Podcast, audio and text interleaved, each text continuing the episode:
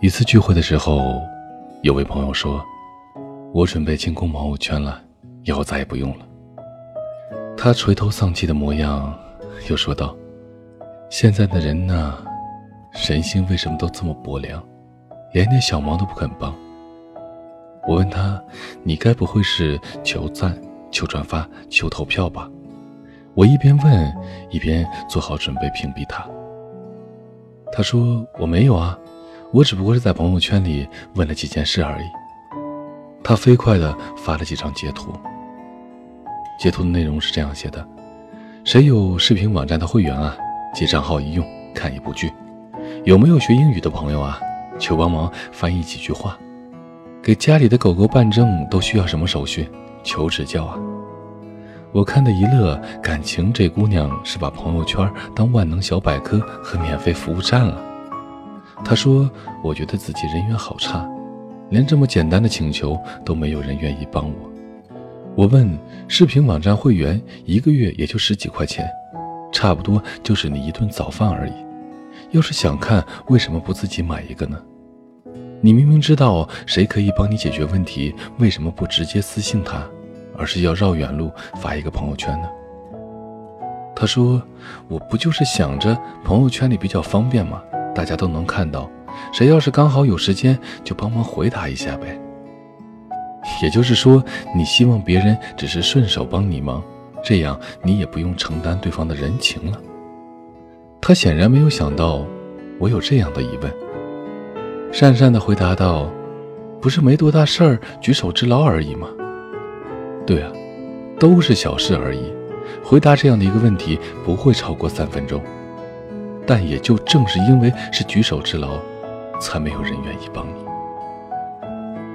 不知道从什么时候开始，朋友圈里不再是一个记录生活、分享当下时刻的空间，它开始成为广告商的最爱、秀恩爱的宝地、资讯交换的平台，以及对于某些人来讲，一个获得免费资源和服务，但不需要回报任何人情的地方。相信不少人都见过以万能的圈票为开头的求助，但求助的内容常常却是百度一下，或是花上不多的十几到几十元就可以解决的事情。明明私信一位好友便可以解决的小事，非要放到朋友圈里去求助，哪里仅仅是觉得方便啊？不过是想着我顺手一问，你顺手一回，既解决了问题，还不用落你人情而已。但往往你的问题越简单，能帮助你的人越不愿意伸手；你的目标群体越大，真正采取行动的人就越少。这就是社会心理学上的那条金科玉律：要想获得别人的帮助，就必须让别人感受到自己的价值。以及一个我们自小就耳熟能详的故事：三个和尚没水喝。将自己的会员账号分享给你。并不是什么难事，但被求助者无法生出助人为乐的成就感，何况你的求助还不是直接发给他个人，他绕了一个大圈子，从朋友圈来到你的私信，然后痛苦地发现，哦，原来自己对朋友的价值只是十几二十块钱而已啊。微信上曾经有一位朋友私信我，求帮忙翻译几段国外期刊的论文。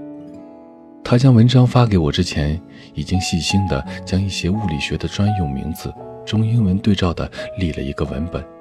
可即便如此，对于理科小白的我，也不算是一件非常简单的事。我用了两三个小时的时间，才将那几段生僻又深奥的物理论文译得通顺。回发给他的时候，他说：“我这次实在是没辙了，之前一些简单的翻译，我都是直接搜索。”但这个难度太大了，我就记得之前有人夸你英语特别好，找你准没错，没有改天请你吃饭这类的客套话，他直接发过来一个红包，我没有点开那个红包，但是觉得很开心。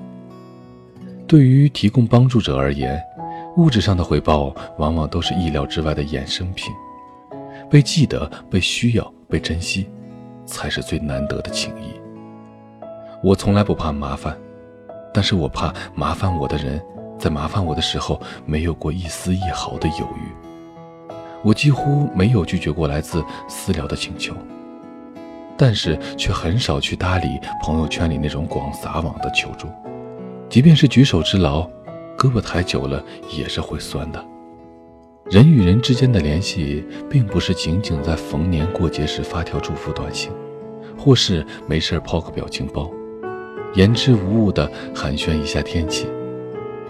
我们愿意提供帮助的对象是那个了解你。并且珍惜你的人，他知道你的能与不能，也舍不得用一些日常的琐事来麻烦你。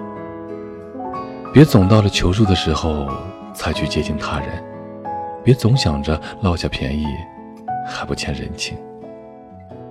朋友圈，朋友圈，圈里圈外一条线，你付出多少真心，才能换回多少的情谊？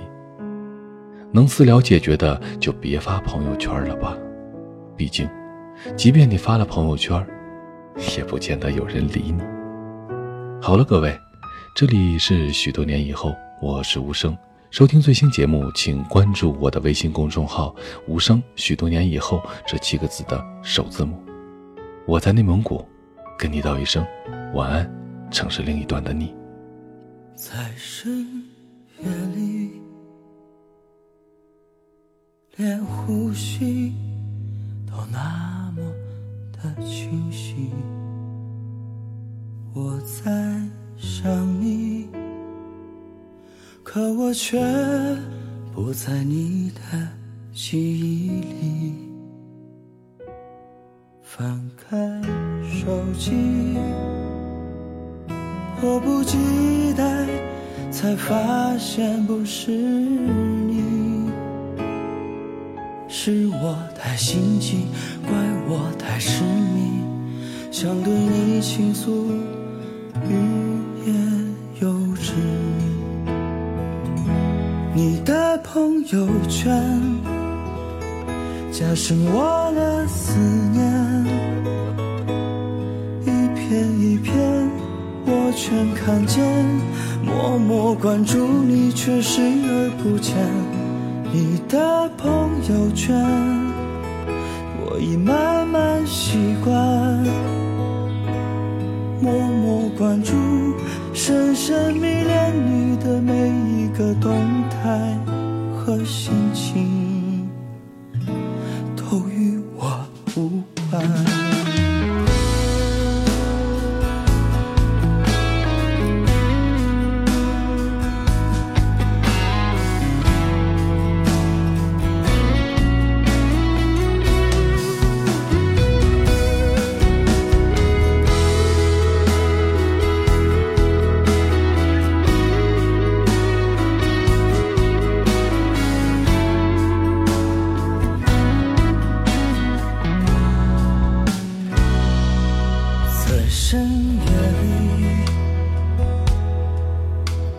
呼吸都那么的清晰，我在想你，可我却不在你的记忆里。翻开手机，迫不及待，才发现不是。是我太心急，怪我太痴迷，想对你倾诉，欲言又止。你的朋友圈加深我的思念，一片一片我全看见，默默关注你却视而不见。你的朋友圈。我已慢慢习惯默默关注，深深迷恋你的每一个动态和心情，都与我无关。视线一刻也离手机你却不知道是因为你。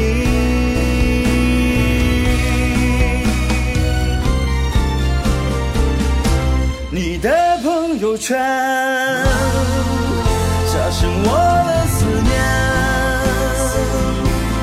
一片一片我全看见默默关注你